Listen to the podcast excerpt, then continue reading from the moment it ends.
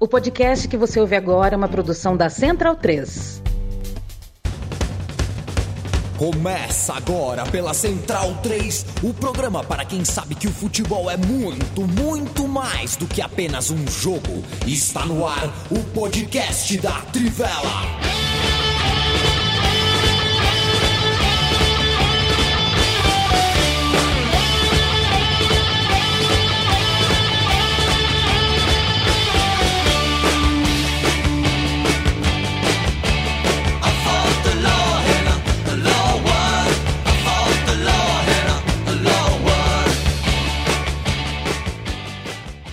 Bem-vindo e bem-vindo, amigo e amiga da Central 3 e da Trivela. Meu abraço, forte quebra-costela, como diz Matias Pinto. Eu me chamo Leandro Amin e além do Matias Pinto, eu tenho também Leandro Stein, Bruno Monsante, Felipe Lobo e você que escolheu ficar na nossa companhia pela próxima hora. Se está ouvindo em formato de podcast, você deu play, você vai ouvir aqui a gente até o fim. A gente entra também em livecast às segundas e quintas, talvez você tenha chegado no meio.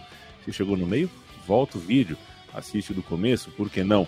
E se veio no meio, se chegou qualquer hora, chegou no fim, chegou atrasado, só veio para dar um alô para ouvir mais tarde, você é bem-vindo e bem-vinda da mesma forma na próxima hora, uma hora e pouco a gente espera falar de futebol com você naquele tom que você já conhece. A cadeira de Bruno Bonsante precisa de um óleo.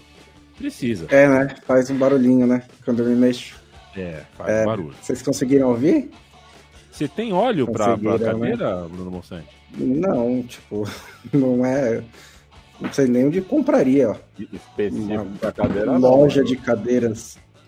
É. é loja tem o WD-40, né? WD-40 é. que é meio multitask, assim, vai para tudo. Exato. Exato. Você é. pode perguntar. Geralmente tem pessoas que trabalham nos lugares, você vai e pergunta para a pessoa, a pessoa te, te atende. Sim. costuma acontecer. Esse é WD-40 eu, eu, eu tenho para minha bicicleta, né, Matias? E resolvi pôr da minha cadeira lá em Maceió. Hum. E o, o, fato é que a, o quarto onde eu trabalho tá cheirando borracharia uh, desde então. Passou alguns dias com aquele cheirão é. de parecia que eu tava dentro de uma bicicletaria. Ah, mas é gostoso. É, é por três minutos, por três minutos é, é gostoso. O podcast da Trivela uh, é importante lembrar, uma parceria com a Central 3 e tanto uma quanto a outra funcionam com seu financiamento coletivo. apoia.se barra Trivela, apoia.se barra Central 3 e a loja da Trivela também vende produtos, trivela.com.br barra loja, capred.com.br barra Trivela, parceira da Central 3 é a equipe da KTO, Casa de Apostas, que deve ter tido uma terça-feira muito feliz né, Felipe Lobo? Que terça-feira desgramenta para quem uh, tenta apostar no óbvio. Deu problema em Manchester, deu problema com a Juve e outras cositas. Mas, mas o futebol tá aí para isso, né? Eu perdi dinheiro na terça-feira, Vilobo, aqui entre nós, até no vôlei. Tudo bem contigo? Tudo certo, tudo certo. É, mas na verdade meu dia, meu dia bom mesmo foi quarta, né? É, não, é, quarta foi, foi terça. bom. Quarta, quarta, foi... quarta foi bom. Quarta foi bom. Até senti, eu, é. eu tive até que fechar a janela aqui, porque confesso que saiu uns berros aqui. Foi brabo. a gente comemorou junto. Fazia tempo que eu não, não participava de conversa de, Insta, de, de WhatsApp, que você escreve gol com vários olhos. Assim, eu mandei pro Felipe Lobo, porque acho esse Barcelona de hoje. Eu tenho um problema com a Champions League, não posso negar para vocês que todos os times que costumam ganhar, na, geralmente eu torço contra, né? Eu torço contra o Real Madrid, torço contra o Liverpool, torço contra o Bayern. É, são os times que chegam sempre. Agora, esse Barcelona é, é, vocês sabem a minha posição. Eu torço muito contra esse Barcelona. A forma como esse elenco foi montado merece disputar uma Europa League com cara de bunda. Mas ele tá preferência... feliz, né? Porque o Barcelona acabou quarta-feira, né? Ontem. Exato. Estou muito feliz. Foi esse, foi esse, o gol. O gol que eu comemorei com o Felipe Lobo foi esse ontem. Mas é, ainda, há, ainda há o que ser jogado. Leandro Stein, a gente começa, vou começar a pauta com você, a gente vai falar sobre Champions League, também sobre Copa do Brasil. Aliás, né, eu estou falando aqui do Cangaíba, na Zona Leste, e é muito interessante, fiquei, é, é satisfatório quando você vê a, a, a, a cidade, a vizinhança, né? Isso aqui, para quem não é de São Paulo, eu estou pertinho do estádio do Corinthians, realmente perto. É, o Felipe Lobo morou por muitos anos no prédio aqui ao lado do, do, de onde eu estou agora e sabe bem que gol do Corinthians aqui é sempre festejado com, com ênfase nas janelas. E ontem, noite de final de Copa do Brasil, foi muito, foi muito legal ver o, o tipo de reação que as pessoas tiveram desde antes do jogo, 5 da tarde, já com foguetório. E tanto que no intervalo da partida eu criei um. um viu, Lobo? Eu, eu, eu fui comprar uma Coca-Cola. Só para andar, só para andar, dar uma voltinha no quarteirão que descia São Florencio e ali no, no, no pé do Ticoatira. E achei, inclusive, tem uma loja de esquina. Não foi nada lá Traviata, né? Na pizzaria mais antiga do bairro. É, na frente da Traviata. E tem uma galera na frente do Traviata agora metendo um narguilé brabo, hein? Ali na, na, na praça. É, não tinha visto é uma, essa, não. É, abriram na esquininha ali onde vendia sorvete, agora é narguilé. Fica os caras com aquele cheiro forte, de nem sei explicar que, que tipo de essência é aquele, parece que tá todo mundo dentro de um febo gigante, mas, porra, é, é, andei um pouquinho para ver se eu senti um pouquinho de jogo, de fato, vi algumas pessoas na padaria que estava aberta ainda com a camisa do Corinthians tal, isso é sempre um barato.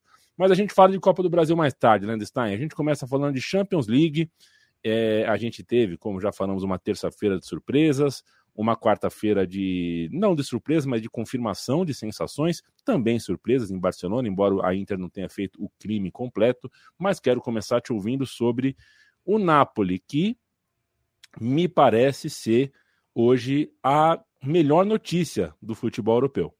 O Napoli ganhou fácil, ganhou mais uma vez, e não é só os três pontos que o Napoli levou para sua sede, não levou mais um, mais um, um né, mais uma, um, uma pedrinha, mais um tijolinho nessa construção uh, de encantamento, está né? Criando encantamento com as pessoas. Bom, sobre o Napoli, eu escrevi né, semana passada, depois da goleada sobre o Ajax, a maior goleada da história do clube nas competições europeias, é, como esse Napoli é um time gostoso de se assistir, né? um time bacana de se ver, um time que vale o tempo na frente da televisão é, consolidou né, a classificação nessa partida. Um jogo, assim como o primeiro jogo, né? Teve momentos mais abertos do jogo, isso é importante salientar mesmo. A goleada por 6 a 1 teve um período ali no primeiro tempo em que o Ajax conseguiu equilibrar. É, o Ajax teve algum incômodo nesse jogo, não necessariamente um equilíbrio, mas foi um Napoli de novo soberano, muito eficiente, um time que ataca de maneira muito direta, que tem jogadores em ótima fase e que tem isso de ser legal de ver um futebol em progressão, né? Um time que toca a bola com qualidade, mas toca a bola com agressividade também. Isso é, é muito importante. É, no Napoli fica bastante expresso, principalmente no lance do primeiro gol, né? O gol do Lozano, que tem um passe por cima do Zielinski ali. E aí você tem vários e vários jogadores em boa fase. Quem chama mais atenção de novo é o Kvaratskhelia, que participa ativamente dessa vitória, mas você tem um golaço do Raspadori também, que está muito bem. Você tem o Ozimen saindo do banco e insistindo bastante até marcar o gol, e é um cara que, em teoria, era o protagonista do Napoli, ainda mais no Napoli que perdeu jogadores importantes na última janela de transferências e agora está tentando reconquistar o espaço.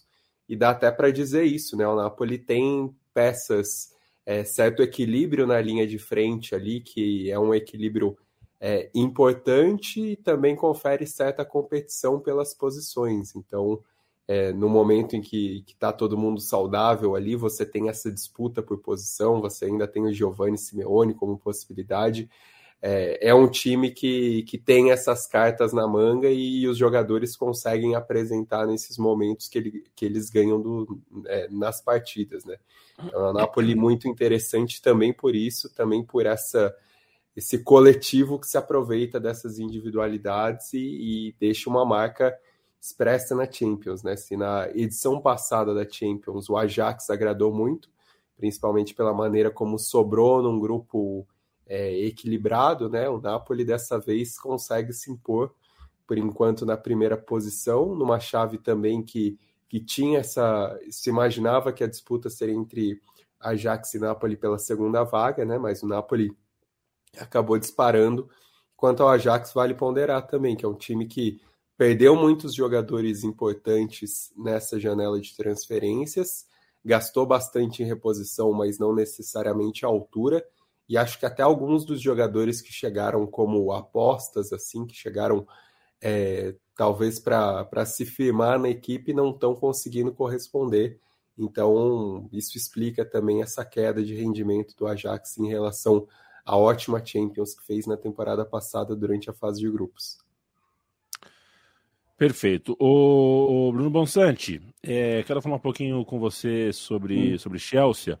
O, o, Chelsea venceu o Milan. É, a sorte do Milan é que o Milan não enfrenta mais o Chelsea, ao contrário do Dinamo do Zagreb e do é. Red Bull, do RB Salzburgo. Né? Então, é, o grupo está apertado, mas a bucha menor é a do Milan, que está em último do grupo. Então, esse é o copo meio cheio. É, mas qual é o copo menos vazio desse Milan? É, do que, que a gente está falando? Porque foram duas derrotas para o Chelsea, talvez a gente estivesse é. pensando em desempenho um pouco melhor. Eu acho que o copo meio cheio, meio. Você perguntou do vazio, né? Mas é um meio cheio é que o, é que o Chelsea. É que os dois jogos contra o Chelsea, assim, é, o primeiro foi realmente ruim, mas o segundo acho que foi bastante circunstancial, né? Porque teve é, logo aos 18 minutos o Tomori é expulso e cometendo um pênalti. Então deixa o Chelsea com um jogador a mais e a oportunidade de abrir o placar logo no começo do jogo. E eu não tenho certeza se eu daria o pênalti, eu não tenho certeza se eu daria a expulsão também. Acho que é discutível, eu entendo quem é, acha que o árbitro acertou, mas eu é, tenho dúvidas né, da intensidade ali do, do, do, toque que o Tomori dá no Mason Mount. É, então, até então, não tinha tido muito jogo ainda, né? Então você tem um jogo ruim do Milan contra o Chelsea, um jogo foi muito é, é, influenciado pela, por essa decisão da arbitragem. Repito, pode ser de um lado, pode ser para o outro. No campeonato italiano, o Milan tá ok, né? Não tá voando também, não tá indo muito bem, mas tá ok. Então, acho que é, a, a, o outro copo meio cheio é que no primeiro turno o Milan lidou melhor com o Salzburg e, digamos, Zagreb do que o Chelsea. Então, pode ser que faça isso de novo no segundo. É, esse é um Chelsea que está evoluindo pouco a pouco, né? Dá para ver muito das ideias do Graham Potter nesse time. É, nos dois, nesses dois jogos voltou a jogar com três zagueiros, né? Na verdade, o Chelsea voltou a jogar com três zagueiros. O Potter jogava assim também muitas vezes no Brighton, é, mas ele tinha entrado com linha de quatro no seu começo no Chelsea. É, dá para ver que é um time que vai tentar tra trabalhar bem a, a posse de bola, né? Às vezes até com alguma lentidão, como fazia o Brighton, mas tem jogadores muito melhores na frente para criar e para converter, né? O problema do Brighton era justamente esse, até controlava o jogo, até criava chances, mas faltava qualidade para fazer gols. A curiosidade mesmo é que é um estilo muito parecido com o do Tuchel, que também era um cara que tinha uma posse de bola meio lenta, que controlava mais o jogo pela posse de bola, sem tantas chances, sem ser tão contundente, e aí trocou o Tuchel pelo, pelo Potter para fazer praticamente a mesma coisa, mesmo sendo é, um treinador de estatura menor por enquanto mas é um Chelsea que está evoluindo pouco a pouco e se recupera, né? Tinha ganhado só um ponto nos dois primeiros jogos, agora conseguiu ganhar seis contra o principal adversário do grupo e está numa situação muito mais confortável para chegar às oitavas de final. Provavelmente sem o Kanté, né? Por um, por um tempinho aí. É, também. E, e ele é, inclusive, dúvida para a Copa do Mundo, né? Que também seria uma perda enorme para a França. É, sem Kanté é. e Pogba, né? Que o que é, é, é o que mais in, in, in, o que mais indica o meio de campo da França perde muita força, né? Pois é, e eu sou apaixonado falando em meio campo do, da França, mas eu sou apaixonado pelo Juninho Pernambucano falando Matuidi. É, tem um sotaque muito doce no, no Juninho Pernambucano falando Matuidi. Leonardo Braga, um abraço. Cauê Nunes, valeu demais. Ele fez do prestígio do Sócrates fora de campo, tal, tal, tal. Porém, a carreira dele não foi essas coisas. 29 melhor da história. Pro... Ah, deixa essa lista para lá, Cauê. É, deixa gente, essa lista para lá. A gente aqui no podcast Livela, a gente ignora a lista da 442. É, Adson é. Pereira, um abraço. O que é que só você viu, Adson? Luiz Gustavo, valeu demais.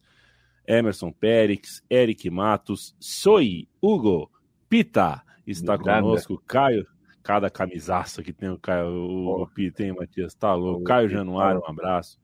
Giovanni, Gabriel Casnati, muita gente aqui conosco. Tem o, o Gladson sempre presente. Caio Henrique, escreve aqui qual é o seu, o seu a sua arroba que você desbloqueia com o maior prazer. É... Felipe Lobo, o grande jogo da semana foi Barcelona 3, Inter 3. Já tinha o tempero da semana anterior, porque foi um jogo bem interessante em Milão, com polêmica de arbitragem, com pressão, com vitória inesperada e tudo. Agora esse 3 a 3 a história foi para tudo que é lugar. Imagino que você escreveu e desescreveu a manchete e o primeiro parágrafo do texto algumas vezes. E, é, e o que fica, né? Como é que ficam entre mortos e feridos dessa batalha uh, de Barcelona, batalha na Catalunha? É, o que, que a gente tem? Qual é o saldo que a gente tem para italianos e para catalães? É, primeiro lembrar que no jogo de ida, é, eu acho que teve um erro de arbitragem. É, o, o, Barcelona reclama de dois, eu não concordo. Eu acho que o gol foi bem anulado. É, a orientação né, da FIFA, da, da arbitragem, é que quando está o braço acima do ombro, é, é toque de braço, né, ainda mais na construção ofensiva. É, e bateu né, o, o, o Fati, e aí foi anulado o gol, então achei esse gol bem anulado, mas no caso do, do pênalti, para mim, pelas. É, é, nós vamos falar mais disso mais para frente no, no caso da Copa do Brasil, mas assim, eu não acho pênalti, não deveria ser, mas pela orientação atual é pênalti e deveria ter sido marcado para o Barcelona. É, dito isso, é, acho que nos dois jogos, e nesse do Camp Nou mais ainda, Barcelona ficou devendo bola. É, fez um bom primeiro tempo, é, um primeiro tempo como se esperava que seria o jogo, né? E sofreu para fazer o gol, acabou conseguindo ali no final do primeiro tempo. E, e até eu achei interessante porque é, a Inter está muito mal assim na temporada, né? No, no, desempenho, não só em resultados, mas em desempenho, né? O time está em sétimo no campeonato italiano, é, jogando mal boa parte dos jogos. É, quatro dos oito jogos perdeu quatro. É, tava assim numa situação é, difícil quando pegou o Barcelona pela primeira vez. E o Barcelona ao contrário, estava subindo, chegou à liderança inclusive no último fim de semana. É, então eu esperava, inclusive, uma derrota da Inter, uma vitória do Barcelona, porque o momento do Barcelona é melhor, o time do Barcelona me parece melhor, é, mas o Barcelona não soube lidar de novo com o que a, a, a Inter propôs para o jogo, né? Fechou bastante o meio é, e consegue, o Barcelona consegue o gol justamente explorando um dos lados, né? Conseguiu fazer isso. É, e no fim do jogo, a sensação era que, na verdade, a Inter estava lamentando, porque era para ter ganhado o jogo, né? Ficou muito mais perto de ganhar o jogo do que o Barcelona, né? No, no, nos, em vários momentos do segundo tempo. E o Inzaghi falou no, numa entrevista no, após o jogo que no intervalo, né, com o time perdendo por 1 a 0 quer dizer, numa situação bastante desfavorável, embora tivesse até criado uma chance no começo, chutou uma bola na trave, mas o Barcelona foi claramente melhor no primeiro tempo e fez o gol. Ele falou que ele pediu para os jogadores para ficarem calmos, porque o time estava é, pronto para criar oportunidades e as oportunidades apareceriam. E o time tinha que estar tá pronto para aproveitar essas oportunidades, né? Que elas viriam. É, é um discurso confiante, eu achei, pelo que foi o primeiro tempo. E, mas de fato aconteceu logo no começo, né? A Inter já faz o gol. E acho que tem, tem um aspecto aí que é, primeiro, dois jogadores tiveram uma atuação fantástica, que é o Barella e o Lautaro. É, o Lautaro, se o Lautaro jogar essa bola na Copa do Mundo, o Messi vai ter muita coisa para comemorar, porque é um jogador que é muito técnico e é raçudo pra caramba, né? Assim, ele, ele disputa todas as bolas. E acho que do ponto de vista do Barcelona, acho que tem dois problemas que já me parecem claros assim há algum tempo e que esse jogo a Inter é, usou esses defeitos para pisar na ferida mesmo e, e, machucar o Barcelona.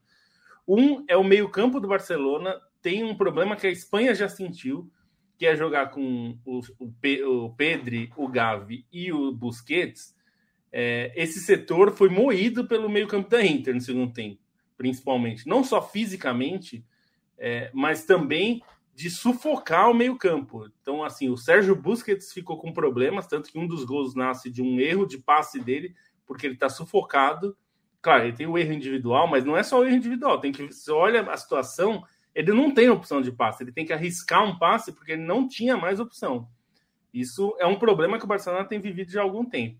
E o segundo é que os desfalques na zaga pesaram muito, né? Porque o Piquet, a gente até falava na hora, eu, Bonstein, o Piquet não tem mais condição já há algum tempo de jogar em alto nível esse tipo de jogo. É, ficou muito claro que ele não consegue, é, não só por leitura de jogo, mas em velocidade, em tudo mais, porque o primeiro gol é uma falha clara dele, né? Ele dá a condição, ele está muito atrás dos outros defensores, então ele deu uma condição muito clara para o Barella e ele perdeu várias vezes as disputas. E eu não digo nem disputa individual em velocidade, porque zagueiro quase todos vão perder. A questão é posicionamento em relação ao resto do time, né? Porque uma coisa é o time, o time do Guardiola joga com a linha alta e está disposto a correr o risco de tomar um contra-ataque no um contra um. Isso é uma coisa, o zagueiro vai levar desvantagem. Outra coisa é quando o time está posicionado de um jeito e só ele está errado. Esse é um problema. Tá bem o Piquet, né, Lobo? então, tá esses, esses são dois. Eu tenho certeza que o Barcelona teria muito mais facilidade nesse jogo, especificamente, e em outros também, no primeiro também, se tivesse Jules Koundé, por exemplo, inteiro, o Christensen inteiro, é, o, principalmente o Araújo inteiro, o zagueiro uruguaio, que vinha fazendo uma temporada muito boa já no ano na temporada passada e começou bem nessa. Então, isso outra pesou, né? dúvida, né? Outra dúvida para a Copa do Mundo, né? É, e, e, e, eu, fico na, eu fico pensando, falando da Copa, né, Yamin? É, se a Espanha for com, com Busquets e com Jordi Alba, que hoje é, virou reserva, como titulares, como parece que o Luiz Henrique vai, a Espanha pode ter problemas. É. E um outro, é, uma outra lesão também foi a do Kessie, né? Que estava sendo titular na, em La Liga, é, talvez por ter, pelo Chave ter identificado esse problema do Lobo, né? De ter um meio-campo um pouquinho mais forte, um pouquinho mais de outras características também, né? Porque se é um meia mais que, de chegada, é, mas ele sentiu um problema, ele até jogou contra a Inter, mas entrou no fim. É, e, e, e, assim, tem um outro volante que poderia jogar mais se não tivesse sido escorraçado do clube, que é o De Jong, né? Que também Exatamente. é um bom jogador. Então, assim, é, já tudo volta né, para a maneira como o Barcelona montou esse time, porque condições normais, um começo de trabalho, né? É, não se classificar num grupo que tinha Inter e Bayern de Munique, assim, é chato, é ruim, né? O Barcelona esperaria passar, mas não é o fim do mundo, né? E embora realmente não seja o fim do mundo, tem um peso maior porque o Barcelona deu all-in nessa temporada e vai fazer falta esse dinheiro, né? Não vai ser o fim do Barcelona como a gente conhece, mas é um prejuízo financeiro. E é natural que isso aconteça, porque o Barcelona resolveu montar um time do zero no começo da temporada, trazendo vários reforços caros. E isso leva tempo. O Barcelona estava bem antes da pausa internacional, volta mal, né? Duas vitórias magras pela, por La Liga, a derrota para a Internacional e agora essa derrota. São oscilações naturais de times em formação. Só que é verdade, o sorteio não foi foi ingrato com o Barcelona porque é, essas oscilações caíram ali no momento em que tinha que ganhar da Inter, né, pelo menos um dos jogos, e agora o negócio ficou bem mais complicado. Mesmo contra o Bayern de Munique, chegou a criar chances, né, perdeu por 2 a 0 poderia ter sido outro jogo. É, o Xavi até disse como a Champions tem sido cruel com o time dele. Champions é um campeonato difícil, Xavi. Você ganhou ele, tipo, três ou quatro vezes. Então, eu espero que você saiba que, né, é complicado passar na Champions League. É, assim, o Barcelona está eliminado, mas precisa né, que a Vitória Pilsen faça alguma coisa contra a Inter e ainda tem que né, ganhar do Bayern de Munique. Então, assim, não, não é uma situação que dá para você projetar a classificação do Barcelona. Mas, é, para o e campo, né, tirando as tretas financeiras, eu acho que não é necessariamente algo a se preocupar. Eu ainda acho o trabalho do Xavi bom, ainda acho que o Barcelona tem jogadores para fazer um bom time, acho que tem chance de ganhar o Campeonato Espanhol se esse time se desenvolver. A questão é que a parte financeira entrou muito em campo porque Barcelona precisa de bons resultados para pagar as contas do que fez no mercado. E esses resultados na Champions League não vieram. É sete desfalques na data FIFA. Pesaram é. muito. Sete, de, sete é, lesionados, né? Só na data FIFA, é, é. muita coisa. É. Só para falar rapidinho do Piquet também, assim, é, ele devia ter se aposentado dois ou três anos atrás, né? Se não se aposentou, o Barcelona tem que entender o que vai acontecer depois. E às vezes parece que o Piquet é vice-presidente do Barcelona, porque ele faz exatamente o que ele quiser. Né, ele compra clube, ele vai faz vídeo para não sei o quê, e ninguém consegue dizer pro Piquet, Piquet, que tal você ser jogador de futebol, quando você se aposentar, você ser né, dirigente de futebol. Tipo, Inclusive, é, eticamente questionáveis, né, Bonsa? É, eticamente com, questionáveis, exatamente. Participando na negociação da Supercopa da Espanha, Não, do qual ele é jogador e participante interessado. Né? Fazendo o vídeo do Griezmann, que estava negociando com o Barcelona para o Griezmann ficar no Atlético de Madrid, assim, é, é, sem falar que ele destruiu a Copa Davis, né? Mas aí é outro é, esporte. Isso que ainda falar, ainda, sem é, falar que ele ainda tem participação ativa é. em outros esportes, como no tênis. Né? E nem vamos falar da Shakira. Não, ele tem um clube, né? Assim, que joga, né, é. que joga na, na, na pirâmide espanhola. É. E o Guilherme Kundslash fala aqui, né, que ele devia estar jogando na MLS há duas ou três temporadas que Olha, é, vou te é dizer que acho que nem a MLS ele conseguiria mais, viu? Ah, os zagueiros lá são bem ruinzinhos, viu? Acho que ele bem protegido ali, dá para ficar. Jogaria no Autônomos. Não, não, não. não, não eu sou canhoto. Autônomos tem zagueiros, tem zagueiros é. lendários, né? É, eu sou canhoto, eu jogo, eu não disputo, eu não disputo com, com, com, com o Piquet, porque ele joga do lado direito. Aí, aí eu deixo com. com Deixa lado... com o mate. É o é, Dedé. É, que eu, ao contrário de qualquer zagueiro que se preze profissional, eu acho que isso é coisa de, de, de, de canhoto, né? Canhoto tem mais dificuldade de se adaptar do que destro para essas coisas. Eu não tenho a menor condição de jogar do lado direito da zaga. Eu sou, eu jogo no futebol médio, teria que criar duas bolinhas ali no, no zagueiro central. Eu só consigo jogar de quarto zagueiro. Isso é muito engraçado, porque no futebol médio eu consigo jogar com dois zagueiros destros sem problema. Dois zagueiros canhotos eu começo a me sentir mal. Começa, sabe, aquele dá é. nervoso. Mas, é, assim. é, mas é porque são raros mesmo. É muito raro dar é. certo, né? Você pensar. É. Não, é, não é realmente não é comum ter zagueiros, é. dois canhotos, né? Na zaga. Leandro Stein, é, daqui a pouquinho a gente vai falar de Copa do Brasil, a gente tem a KTO, palpites, anota aí papel e caneta, mas eu quero saber que boa notícia é essa que vem da Bélgica. O Clube Bruges é líder do grupo, está classificado, é, causou um choque em Madrid ontem, não que o Atlético de Madrid esteja voando, mas foi um 0 a 0 com festa de, de, de né, com comemoração belga é, em campo. Qual é a desse time? Muito jovem, muito medalhão, é equilibrado, técnico é um gênio, é, porque a gente vai ver esse time está em vias de não só se classificar, como decidir as oitavas de final em casa, o que realmente não é pouca coisa, e transformou, nas suas palavras, uh, o resto do grupo numa autêntica briga de foice. Palavras do Bruno Bonsante, nesse caso.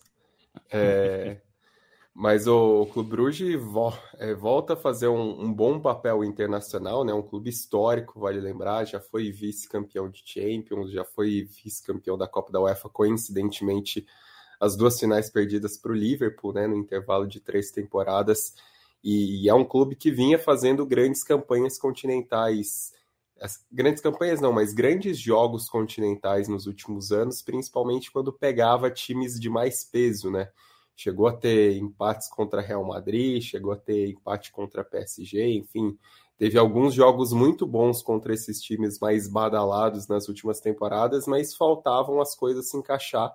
E ao que parece, tudo se encaixou agora, né? O time mesmo vindo de mudanças seguidas de técnico, né? O, o Felipe Clement foi um dos responsáveis por esse salto é, nesse tricampeonato belga. Depois teve o, o Alfred Schroeder que resolveu voltar para o Ajax.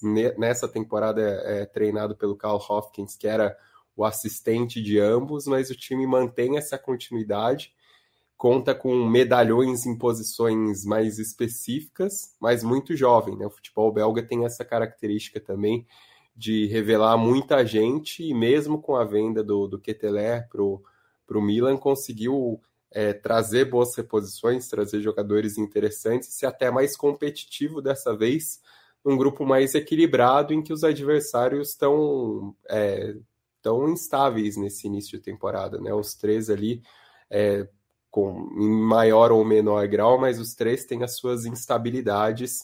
O Clube foi e aproveitou disso. os jogos contra o Atlético de Madrid são interessantes para dizer que o Atlético de Madrid até teve seus momentos bons e nesse jogo, por exemplo, parecia que ia conseguir a vitória ali no começo, né? Teve um gol anulado e tal, mas foi uma noite inspiradíssima do Mignolet, que é um ídolo enorme do clube, né? É, lembrado como um goleiro irregular em sua passagem pelo Liverpool, mas ele voltou muito bem para o Clube Bruges nessa passagem mais recente e vem sendo repetidamente decisivo. O time não tomou gols nessa Champions, né? Quatro jogos sem ser vazado. E nesse jogo o Mignolet fez seus milagres, defendeu bola até com a cabeça. É, foi uma grande entrega do time para conseguir esse empate e conseguir essa classificação. Pode ser uma pedra no sapato, sim, é, até pela maneira como dificultou para alguns times de peso nas últimas temporadas mas também é preciso ponderar como essas circunstâncias conspiram a favor. E aí tem alguns jogadores jovens que podem aparecer, que podem é, ter algum destaque, enfim, ser, procurar outros destinos, né? Tem o Scov Olsen, que já teve passagem por, por grande liga e está se dando bem agora. Tem o, o, o, Buchanan, que é um lateral bom do Canadá, né? Jogou de meia no jogo passado, dessa vez de lateral, é um jogador que foi importante para essa classificação Cana do Canadá para a Copa do Mundo. Tem o, o Jutglar, que está resolvendo bastante os jogos no ataque, né? Foi destaque na vitória anterior. Tem o Vanaken, que é o, o, capitão do time, é o grande símbolo do Clube Bruges, já tem uma sequência de temporadas de jogador da seleção belga. Então tem jogadores muito interessantes nesse sentido. E aí nessa rodada também vale é, destacar, porque o grupo B foi o grupo dos goleiros, né? Se o Mignolet foi talvez o melhor jogador da rodada na Champions pela quantidade de milagres, embora o prêmio oficial tenha ido para o som. É, quem também jogou muito nos 3 a 0 do Porto sobre o Bayer Leverkusen foi o Diogo Costa, o goleiro do Porto, que é muito bom goleiro. É, já tinha pegado um pênalti na partida anterior contra o Leverkusen, dessa vez pegou de novo quando o placar estava zerado é, quando o Porto estava vencendo por 1 a 0 O gol do 1 a 0 veio com uma assistência dele numa reposição para o Galeno, que armou o contra-ataque e possibilitou que o Porto abrisse o placar logo cedo. E aí foi um jogo que deu tudo muito certo para o Porto e tudo muito errado para o Leverkusen, que vem mal nessa temporada, tanto que mudou de técnico. O Xabi Alonso estreou muito bem. Dessa vez o time jogou bem, teve uma atuação de razoável para boa, assim, teve muito volume de jogo e tal, mas teve dificuldades para converter esse gol, principalmente em momentos chave, principalmente quando o Porto estava vencendo por 1 a 0 e o Diogo Costa, além do pênalti, fez outras ótimas defesas para segurar essa reação. E aí dois pênaltis cometidos acabaram determinando o sucesso do Porto nessa vitória também muito importante num grupo que está emparelhado e aí fica essa briga de foice pela segunda vaga mesmo. O Porto aparentemente é o time mais consistente desses três concorrentes, é um time que tem um histórico favorável nas competições europeias, né? Uma, uma camisa de muito peso, a camisa mais pesada dentre os três, e conquistou essa vitória muito importante na Alemanha contra um time que tentava virar a chavinha com o novo técnico. Só expandir um pouquinho um ponto do Stein sobre o Clube Brugge, né, que ele citou a venda do Deketeler, e assim, é um processo de é, é uma sequência de cinco anos né, do, do Clube Brugge chegando na fase de grupos e teve três classificações para a Liga Europa, mesmo acompanhado de clubes de ligas mais ricas. E nessa sequência também vendeu outros jogadores importantes, né? O Danjumar, por exemplo, Wesley Moraes, é, o, e, e, e, consegue se renovar, né? Então acho que é um trabalho é, muito interessante nesse sentido. O próprio Manuel Denis também, que não foi tão bem vendido, mas era um jogador importante também do Clube Brugge que saiu nessa então é um trabalho interessante também de renovação, né? Conseguindo boas vendas e conseguindo sempre encontrar outros jogadores. E um exemplo legal é o Jutig lá, né? Que sai da base do Barcelona, né? Um cara, a base do Barcelona tem sempre esses jogadores. Eles pegam, vão desenvolver um pouquinho e talvez já possam, se quiserem, né? Vender daqui a pouco por um bom lucro. Então é um trabalho ali, um processo que o Clube Brugge passa. Perfeito. Fico muito feliz que o roteiro do podcast da Trivela, quando eu, quando eu fico esperando, né? Eu e o Matias, que a gente não está na redação da Trivela, a gente fica esperando quando pinga. E quando pinga, eu fiz o sinal da cruz e falei que não venha Mbappé na conversa. Não vamos falar de Mbappé, que mala, e assim, né? Vai, vai para cá, vai para lá. Cedo ou tarde a gente vai ter que falar uh, dessa história toda. Mas hoje não. Hoje a gente vai falar, e agora a gente vai falar de KTO. Entre em KTO.com, faça a sua inscrição lá dentro. Quando fizer o primeiro depósito, coloque o cupom Trivela, porque com esse cupom você ganha 20% de free bet, ou seja, 20% da sua primeira aposta volta do seu primeiro depósito, volta para você e aí você tira mais uma ondinha. A KTO tem ótimos, uh, ótimas cotações, tem um ótimo suporte técnico em português o tempo inteiro para você uh, se der qualquer problema, conversar. E a KTO tem modalidades mil, como por exemplo a malandrinha, que eu não vou explicar aqui. Você entra lá e procura pela malandrinha. Além disso, está chegando a Copa do Mundo, tem um milhão ali de apostas de Copa do Mundo, que se você quiser fazer de maneira antecipada, você já pode fazer. KTO.com é um barato. Aposte sempre aquilo que você pode perder. Aposte com moderação, aposte para se divertir, aposte uh, na leveza, não é para pirar. Importante sempre lembrar. Toda quinta-feira, tanto o Lobo quanto o Bruno Bonsante trazem três dicas para você ganhar uma moeda. Começa com você, Felipe Lobo. Vamos lá. Tem Real e Barça nesse fim de semana. E como a gente bem viu no jogo com a Inter, o Lewandowski ainda sabe fazer bastante gol, né? É, então eu vi que a cotação dele está um pouco alta para meter um golzinho nesse clássico. Tudo bem que é no Santiago Bernabéu, mas 2,5 para um golzinho do Leva, eu iria nessa.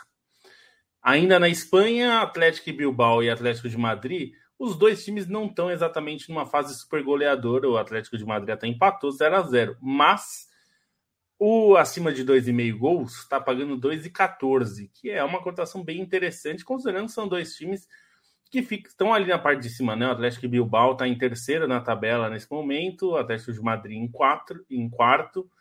É, são dois bons times, então é, eu estou aí apostando que vai sair mais de dois gols e meio nesse jogo. Por fim, esses sim, times conhecidos por serem ofensivos e interessantes, Atalanta e Sassuolo vão se enfrentar também no fim de semana. E aqui a aposta é mais de três gols. Significa que se der três, devolve. Menos de três, você perde. Mais de três, você ganha. A cotação está 2,08, que é bem interessante também, considerando que são dois times com propostas ofensivas, jogadores bastante ofensivos. Então, ficam as três dicas de hoje.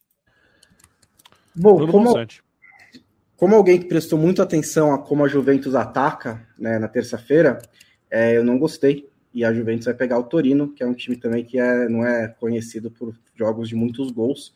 É um clássico, além disso, né? Que costuma sempre é, deixar tudo um pouquinho mais quente, um pouquinho mais travado às vezes. Então eu acho que o, o, o abaixo de dois gols e meio nesse jogo a 1,66 vale a pena. Não acho que vai ser um jogo de muitas emoções.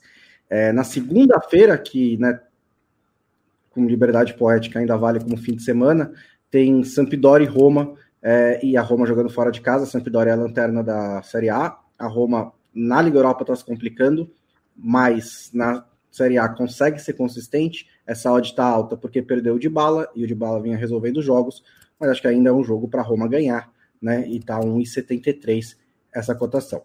Minha terceira dica, eu não vou apostar porque eu tenho regras próprias, mas 1,90 para o City ganhar do Liverpool, gente, vai lá, vai com tudo, vai com vai, vocês vão ser muito felizes no domingo, porque é, não, é muito difícil de ver o Liverpool não perder do City do jeito que estão as coisas nesse momento. Pode ser um pouquinho de corneta também, mas assim, né? Olha para a tabela, olha para os jogos, né? Olha para tudo que está acontecendo. É, é, o Liverpool está um, um, patamar abaixo do Manchester City nesse momento. É, já em momentos melhores levou sapatadas do Manchester City também, mesmo em Anfield. E acho que 1,90 para o City ganhar um jogo é sempre muito importante, é sempre uma boa cotação, que é exatamente o que eu pensei na terça-feira, quando o City estava com um jogador a menos contra o Copenhague, e, bom, não deu certo, mas dessa vez ele precisa ganhar, né, na terça-feira ele não precisava. A KTO é do Balaco? Baco?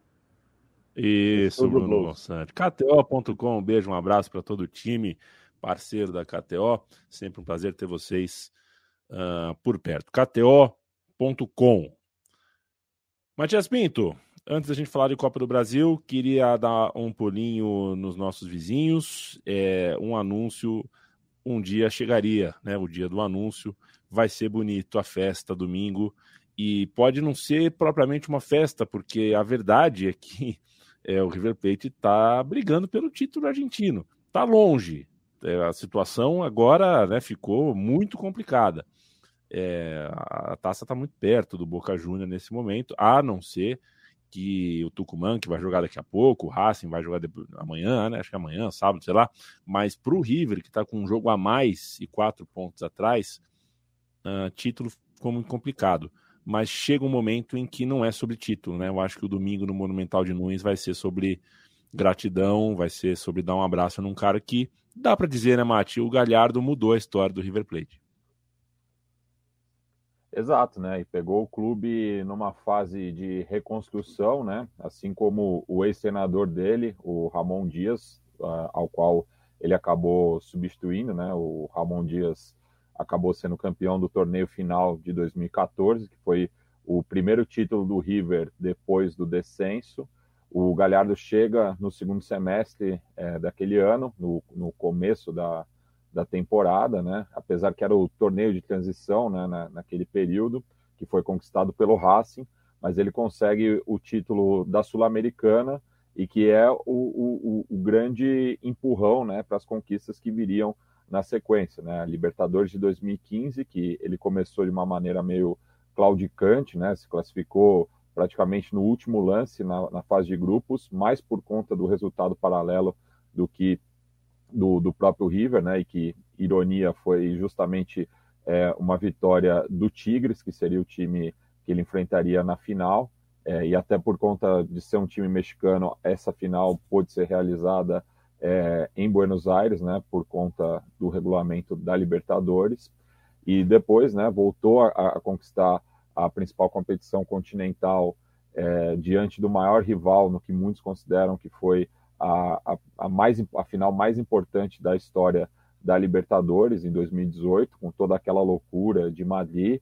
E aí, o, ele que já era uh, um ídolo né, como jogador é, e depois como treinador, eu acho que se tornou né, o principal nome do River é, na contemporaneidade. Né? Eu acho que, e se pegar na história do clube, acho que só o Angel Labruna, no, no momento, bate, é, tá na mesma prateleira que o Muneco Gajardo e que acabou, né, é, ficando aí sete temporadas e meia à frente do clube, né, o que não é muito comum na primeira divisão da Argentina. Tem muitos casos é, nas divisões de acesso, né, como o Blas Guinta é, no Almirante Brown, a, atualmente o Pablo Vicó no Brown de Alhoguet, mas na primeira divisão, é, principalmente é, mais recente, né, não é tão comum uma história de sucesso, assim, um treinador ficar durante muitas temporadas na Argentina, tendo que enfrentar todas as dificuldades né, na armação dos plantéis, como o Gajardo acabou é, tendo, né,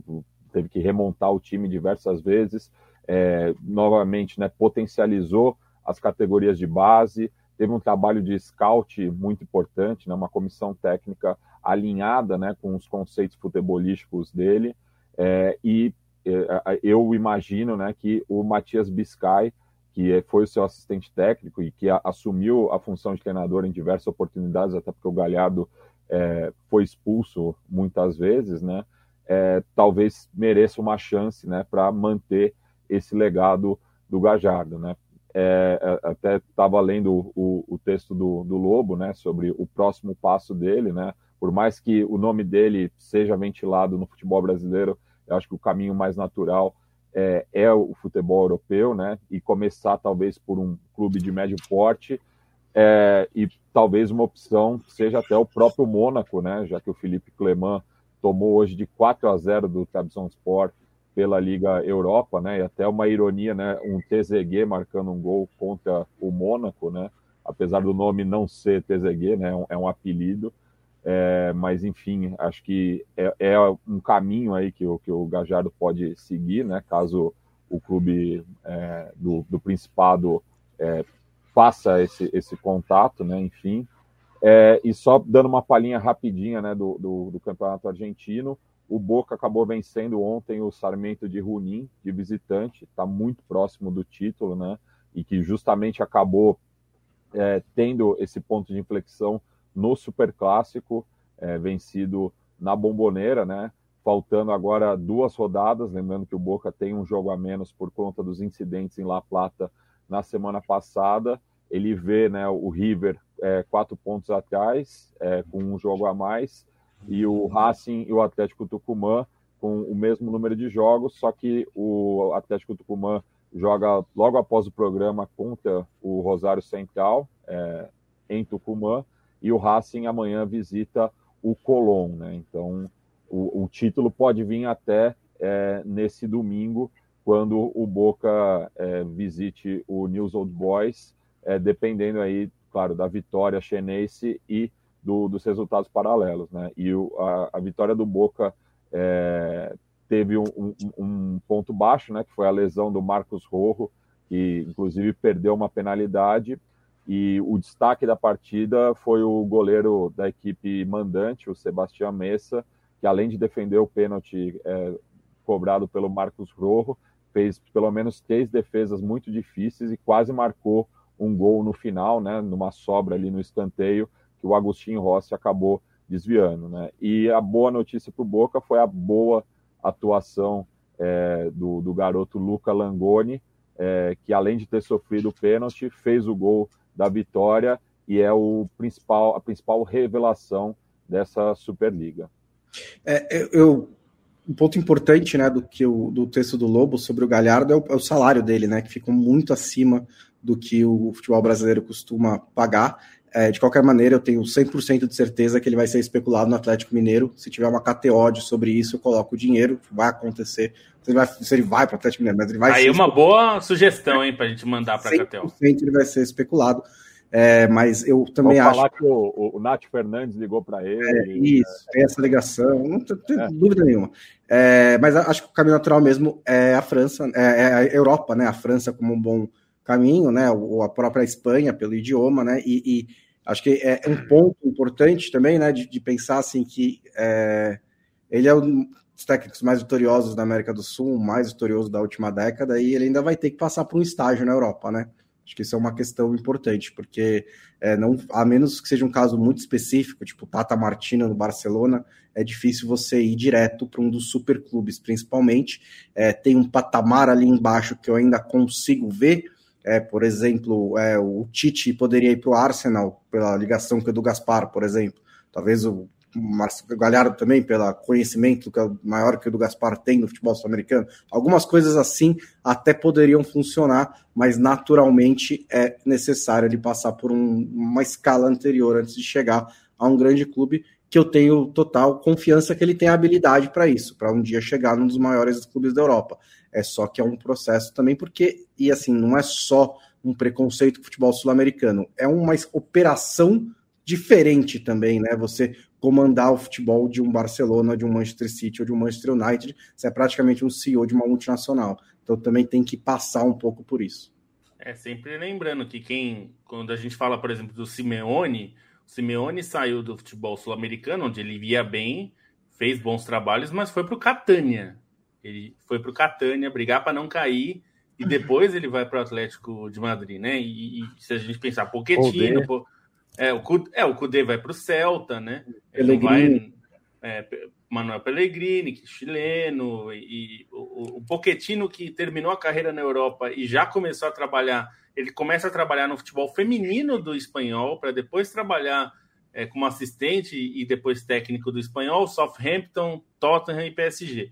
Então, assim, o que. E, e, uma das coisas que eu acho cruciais é ele tem que estar disposto a abrir mão desse salário. Não é só para trabalhar no Brasil, é, mas para trabalhar na Europa, porque um time menor, um Celta, como foi o Cudê, não vai é. pagar 500 mil dólares para ele. Não vai. É, é. é, inviável.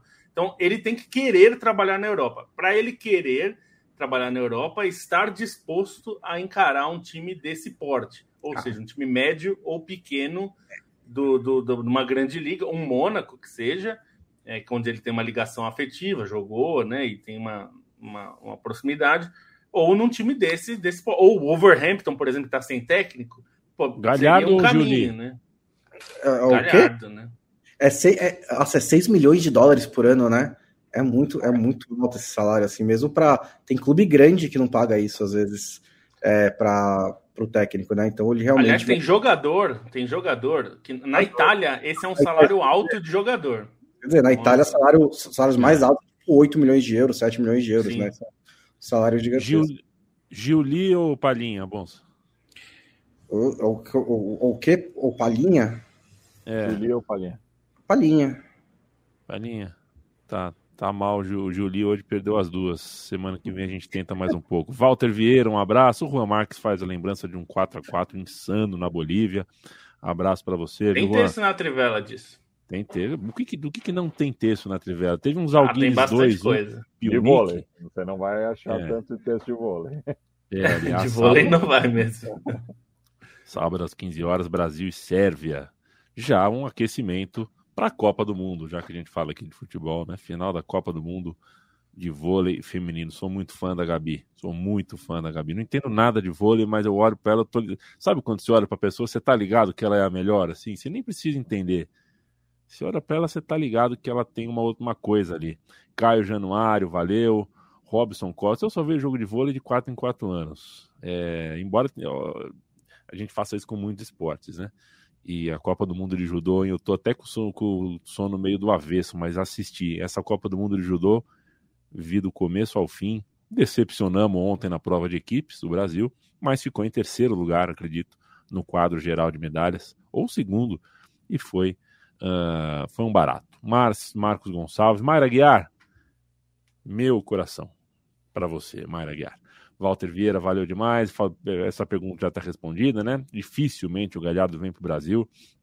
Fico imaginando o Galhardo no Flamengo, né? Terceira derrota no é, Assim como, assim como, assim como no caso da, da Europa, ele vem para o Brasil se ele quiser vir para o Brasil. Se ele quiser se adequar, né? Ter um salário dentro do. Vão oferecer um grande salário, maior do que pagam nos, nos clubes médios e pequenos da Europa, mas ele tem que querer.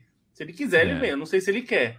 Né? O, o, o Walter Vieira, é, vamos melhorar no. no, no né, tem, quer fazer piada? Faz uma piada melhor, né, Walter Vieira? Por favor, um beijo para você. Lucas Espíndola, precisamos de um podcast sobre futebol sudaca. Ah, ah precisamos? Espere e verá. Rafael um, Salles, um Nilmar. Um salve para o Lucas Espíndola, que me tombou lá em Córdoba. É, então fica aqui o registro. Show. Nilmar e Teves ou Yuri Alberto e Roger Guedes? Pergunta o Rafa. Nilmar e Teves, claro.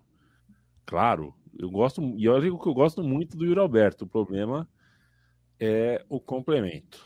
Uh, Copa do Brasil, Stein, a gente já tem 50 minutos de programa, nem falamos de Copa do Brasil ainda. É claro que a gente tem de público para falar, que foi um grande público, muito legal ver o estádio lotado. Mais uma vez, Corinthians e Flamengo, embora Corinthians e Flamengo, as duas maiores torcidas do Brasil, do continente, possivelmente, uh, uh, dava para ter 80 mil, 90 mil, né? Encheria. Né? Mas se o estádio cabe 46 mil, é 46 mil que vão. Fazer o quê? Um jogo que terminou empatado, teve momentos de equilíbrio. Uh, quando um foi melhor que o outro, não foi tão melhor assim. Né? O jogo não saiu muito, mais ou menos, de, um, de uma certa estabilidade ali. Não teve ninguém muito na corda, ninguém muito grog uma polêmica de arbitragem, um lance que, convenhamos, é de fato um lance difícil, que o juiz terceirizou para o VAR e o VAR não uh, matou no peito. É, mas quero te ouvir como é que fica, como é que é esse dia seguinte. É, imagino que o Flamengo esteja agora mais perto do título do que o Corinthians, né? É, um, só para dar o meu pitaco sobre o lance de arbitragem, porque não, não é um assunto que eu goste de comentar, mas é além da, de ser um lance difícil, há uma interpretação que a cada ano acaba mudando, né? Então, isso também dificulta muito. Se a maneira como essa regra da mão mudou durante os últimos anos, também é algo a se discutir, porque atrapalhou muito a compreensão geral e isso também atravanca até as próprias arbitragens, né? Tanto que existe uma discussão na própria TV Globo com dois ex-árbitros discutindo cada um seu ponto de vista. Então, enfim, mas não vou entrar nisso. No geral, foi um jogo é, muito pegado, né? Acho que é, essa pegada da final acabou sendo é, a principal marca desse primeiro jogo. Eu fiquei, até comentei com o Bonsa durante, eu fiquei impressionado como basicamente não existiram finalizações limpas ao longo da noite, né? Ou foram chutes mais travados, ou foram chutes de fora da área, e mesmo assim foi difícil é, colocar na direção do gol. o Flamengo teve chances mais claras, mas acho que no geral o Corinthians ele superou as expectativas do que se imaginava de um cenário desse jogo, né? Pela maneira como conseguiu travar bem sua área, pela maneira como competiu, pela maneira como também teve momentos de incômodo durante a noite, né? Acho que no geral o Flamengo incomodou mais, mas o Corinthians também teve esses momentos, tanto que deu essa noção de equilíbrio que seria comentada até pelo Dorival Júnior depois da partida, em um jogo em que os grandes destaques acabaram sendo exatamente os jogadores de defesa por esse papel, né? Eu gostei é, do lado do Flamengo, o Thiago Maia teve um papel essencial, principalmente no lance contra o Yuri Alberto, né? Aquela recuperação, aquele carrinho é, é um carrinho que muitas vezes é visto como um lance que ganha jogo, que pode até ganhar campeonato, e, e foi bem isso, né? O Flamengo que acabou até condicionado pela situação do João Gomes é, no, no lance do cartão amarelo, e aí depois substituiu, perdeu um pouco de pegada no meio-campo. Isso vai ser um ponto de discussão para o Flamengo para o segundo jogo, né? Por mais que tenha um Vidal em condições no banco, é um tipo de jogo diferente e, está claro como o João Gomes é importante para essa agressividade do Flamengo, principalmente para essa agressividade sem a bola. E o Corinthians, na defesa, conseguiu fazer um bom trabalho, né? Apesar do Flamengo muitas vezes tentar forçar a defesa do Corinthians, é, tentar dar bolas mais longas para o Pedro disputar ali. O, o, Fagner fez uma boa partida, o Gil também, eu gostei muito do, do destaque do Gil, meio-campo bem protegido do Corinthians. Foi difícil para o Flamengo conseguir construir, né? Ainda mais com o Corinthians que é, em certos momentos dominava o jogo e, e e empurrava o Flamengo para trás. Então, nisso, o Flamengo teve ainda é, o, o, lance da defesa do Cássio, né, que em construção acabou sendo o melhor lance, uma, uma bola dessas tantas finalizações travadas que, que acho que a, essa pressão na marcação acabou ajudando também o Cássio a fazer, uma, a fazer aquela defesa. É, teve o lance do chute do Davi Luiz, mas um jogo, no geral, muito travado, e aí um Corinthians que embora fosse um jogo em casa, enfim, diante das circunstâncias, é um 0 a 0 que acaba, certa maneira, apetecendo o Corinthians dentro das circunstâncias, mas não dentro da discussão, que é a discussão de arbitragem, e aí com essa noção dos corintianos terem sido prejudicados pela decisão de não marcar o pênalti. Mas, no geral, um jogo acho que uma, um digno de uma final, né? Uma final, as finais geralmente costumam ser mais pegadas, times é, sempre mais atentos, assim, com, com nível de adrenalina mais alto, e foi um pouco que se viu nesse jogo, até pela maneira como se desenrolou, por toda, por toda essa marcação muito forte da, das equipes, né, principalmente do Corinthians nesse caso. Eu acho que foi antes, um... de, eu, antes de eu te ouvir, bom, só fazer uma é, bem rápido mesmo. Os jogadores grandes não são jogadores grandes por acaso. Impressionante como a bola ontem é, se declarou com amor a Fagner, a Cássio, agiu, né? Jogador grande é jogador grande. Como jogaram bem a final. Não dá para dizer o mesmo do Pedro, sinalzinho amarelo, vai para a Copa, provavelmente vai para a Copa, mas fez uma final ruim. E o Thiago Maia, quem se recorda das duas finais de 2015, Palmeiras e Santos, Thiago Maia foi talvez o melhor em campo, um dos melhores em campo nas duas partidas. E está em mais uma final de Copa do Brasil, foi de novo um grande destaque, é um jogadoraço. É. É, o resultado em si, eu acho que é, os dois lamentam um pouco, porque o Corinthians estava em casa, né? Agora vai ter que buscar o resultado fora, mas e o Flamengo teve as melhores chances, né? Achei que o Flamengo até foi é, um pouquinho melhor do que o Corinthians, do que o, consenso, mas é, poderia ter, ter, ter, saído com a vitória nesse jogo, principalmente ali naqueles 10 minutos do segundo tempo, em que teve muitas chances, né? O Davi Luiz acerta a travessão, que sai os gols que saem defesas importantes do Cássio, né? Principalmente a do Gabigol ali cara a cara, aquela bomba, né? A queima-roupa do Gabigol. Foi meio em cima do Cássio também, né? Mas pelo menos ele não saiu da frente, imagino. Mas é, acho que foi uma chances importantes que o Flamengo teve que não conseguiu converter, poderia ter saído com a vitória. Sobre o pênalti, assim, tem dois pontos que. É, porque que a principal Primeiro que assim, assim que saiu o pênalti, minha timeline estava exatamente dividida, né? É, entre quem metade achava que era pênalti, metade achava que não era pênalti, assim, de maneira contundente.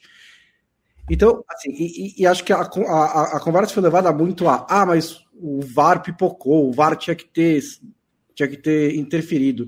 E ele não tinha por dois motivos. O primeiro, porque ele concordou com o árbitro. Então, assim, que, por que, que ele ia falar para o árbitro dar uma olhada se eles estavam concordando?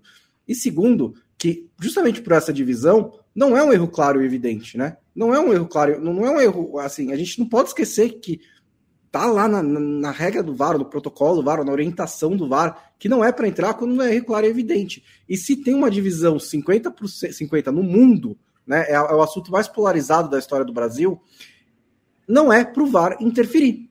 Então, é, você pode ter a sua opinião a favor do pênalti, pode ter a sua opinião contra. Eu concordo com o Stein que assim, a UEFA, a FIFA, a International Board, na verdade, em certo momento da história recente, quis simplificar a regra da mão da bola e foi um desastre, porque ninguém mais sabe o que diabos é pênalti com mão na bola. Né? Os árbitros sempre dizem que sabem, mas. Ninguém mais sabe. Mas, mas os, os mesmos comentaristas de arbitragem, em lances diferentes, usam critérios diferentes ou em lances é, e, aliás, e estão recuperando aquele lance na Copa do Brasil de 2020 do Corinthians do Piton, América Mineira, que foi um que absurdo. Era, mas era outra regra. É, na, na Não, e, é, e também e ali foi um absurdo também, né? É, é. Para exemplificar o que o Bonsa falou, né, no Sport TV acharam que foi pênalti, o comentário de arbitragem, que era o Sandro Merahit, e o, e o na, na Globo, que era o Salvo, achou que não foi. É. É, acho que o problema desse. Tá, por favor, que tem um ponto claro, também claro. É objetivo, que é o VAR viu a bola bater, a, o, VAR, o VAR viu a bola bater no corpo do Léo Pereira. Vocês viram? Hum, tipo, é, esse era o que eu ia ressaltar. É, é o ponto vi. mais grave para mim é isso.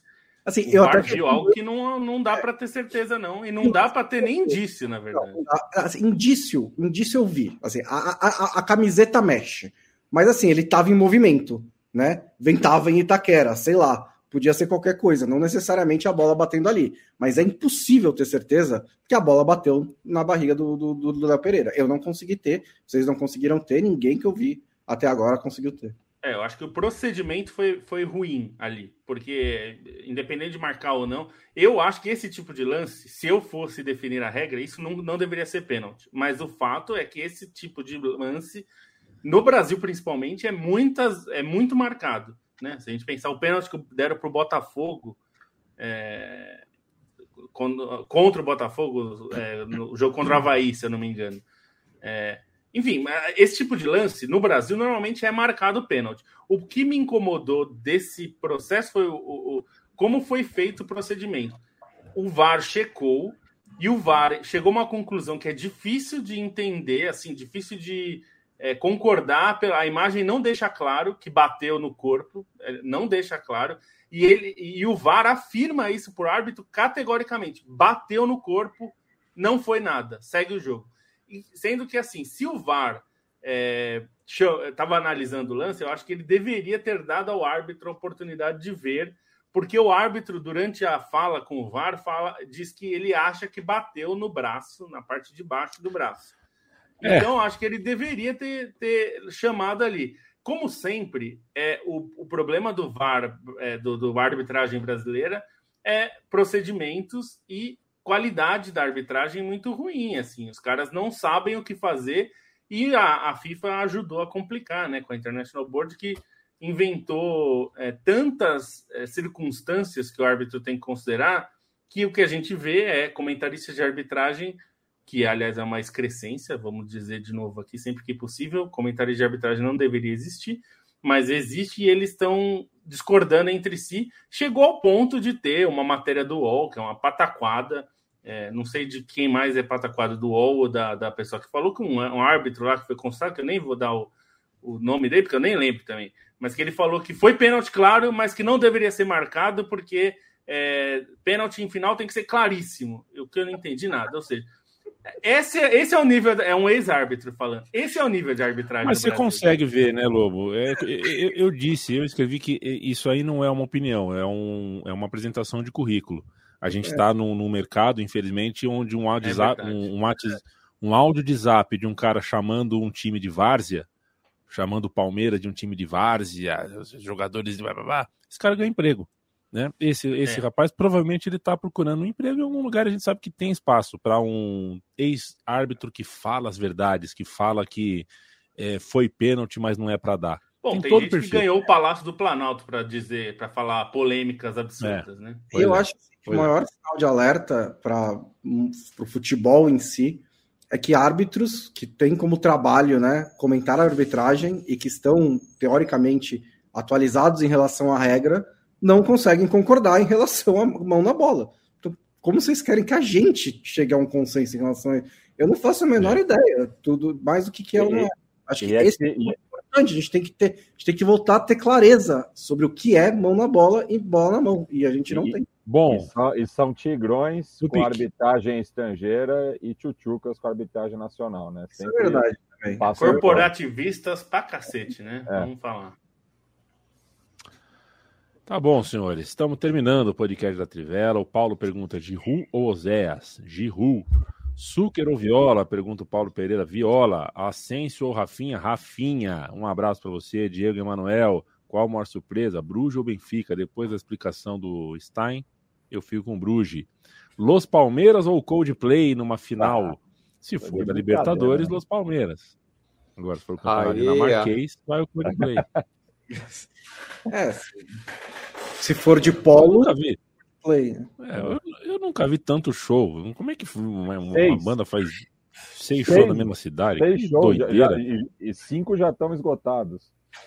Já, olha, é, já, já tá vai... mais presente em São Paulo que algumas pessoas aí que não sabem onde vota, é. hein? É. Eles, certamente eles já saberiam onde vota já a essa altura. Campos dos Elíseos. Cara, a gente. Paulistas, paulistas que, que vocês vão fazer, paulistas? Rafael Sales, Gil e Balbuena ou Fábio Luciano e Anderson? Boa pergunta. Gil e Balbuena. Josué e Mineiro ou Danilo e Rafael? Boa, ótima pergunta. Ah, Fico difícil, com Danilo né? e Rafael porque tem, é, eu acho que o Danilo vai se, se tornar um grande craque. Daqui 10 anos eu vou estar certo. Hoje, Josué e Mineiro. Daqui 10 anos vai ser Danilo e Rafael. O Danilo é um monstro. Monstro. Orixas ou Gipsy King virou farra, hein? É, Orixas. Virou a Agora virou Rajo, Rajo, Alex. Alex no primeiro tempo, Rajo no segundo. E Não, vamos que, que isso. Vamos, Alex muito melhor. É verdade. É, é, já, eu, eu, é que eu dei dois. Eu dei dois, duas posições favoráveis aos jogadores do Palmeiras, aí não quis. Aí fiquei com medo de ser acusado de clubismo. O Raj foi craque na Copa e no Galatasaray. No resto. No Steaua também. É, só isso. no Steaua também. É. Mas não, não, não é pouco, europeu. Não, não, é pouco. Ele, ele, ele, ele estreia logo depois, né? É, é na pouco, verdade, né? ele estreia num, num trambique, né? Porque contrataram ele só para jogar final, oh. só para jogar Supercopa e aí meio que o Steaua acabou ficando com ele. É. Leandro Stein, tchau. Tchau. Matias Pinto, bye bye. Hasta. Bruno Bonsante, au revoir. Au revoir, até segunda-feira. Felipe Lobo, a gente se encontra segunda-feira para fazer mais uma folia aqui. Beijo. Até mais, até segunda. É sempre, é sempre um prazer ter a companhia de vocês. Vocês ficam uma hora, uma hora e pouco aqui com a gente, a gente valoriza muito. Talvez você fique meia hora, porque põe na velocidade 1,5, 1.8, e aí vira aquela bagunça toda, né? Se você vai ouvir alguma coisa na velocidade 1.8, depois não vá na, nas redes sociais das pessoas uh, reclamar que você acha que ouviu uma coisa que você não ouviu, tá? Porque as Cara, pessoas gravam confusão. na velocidade. Que confusão. Não faz o menor sentido. Né? Na velocidade 2.0, palavra, é, trechos das palavras são suprimidas. E aí você acha que a pessoa falou mamão e a pessoa falou mamamão. Pode acontecer. Beijo para vocês. Segunda-feira a gente está de volta. É sempre um prazer estar tá, uh, fazendo o meio de campo aqui, fazendo a mediação para um podcast uh, com tanta gente boa, competente, dedicada e principalmente uh, amiga. Valeu demais.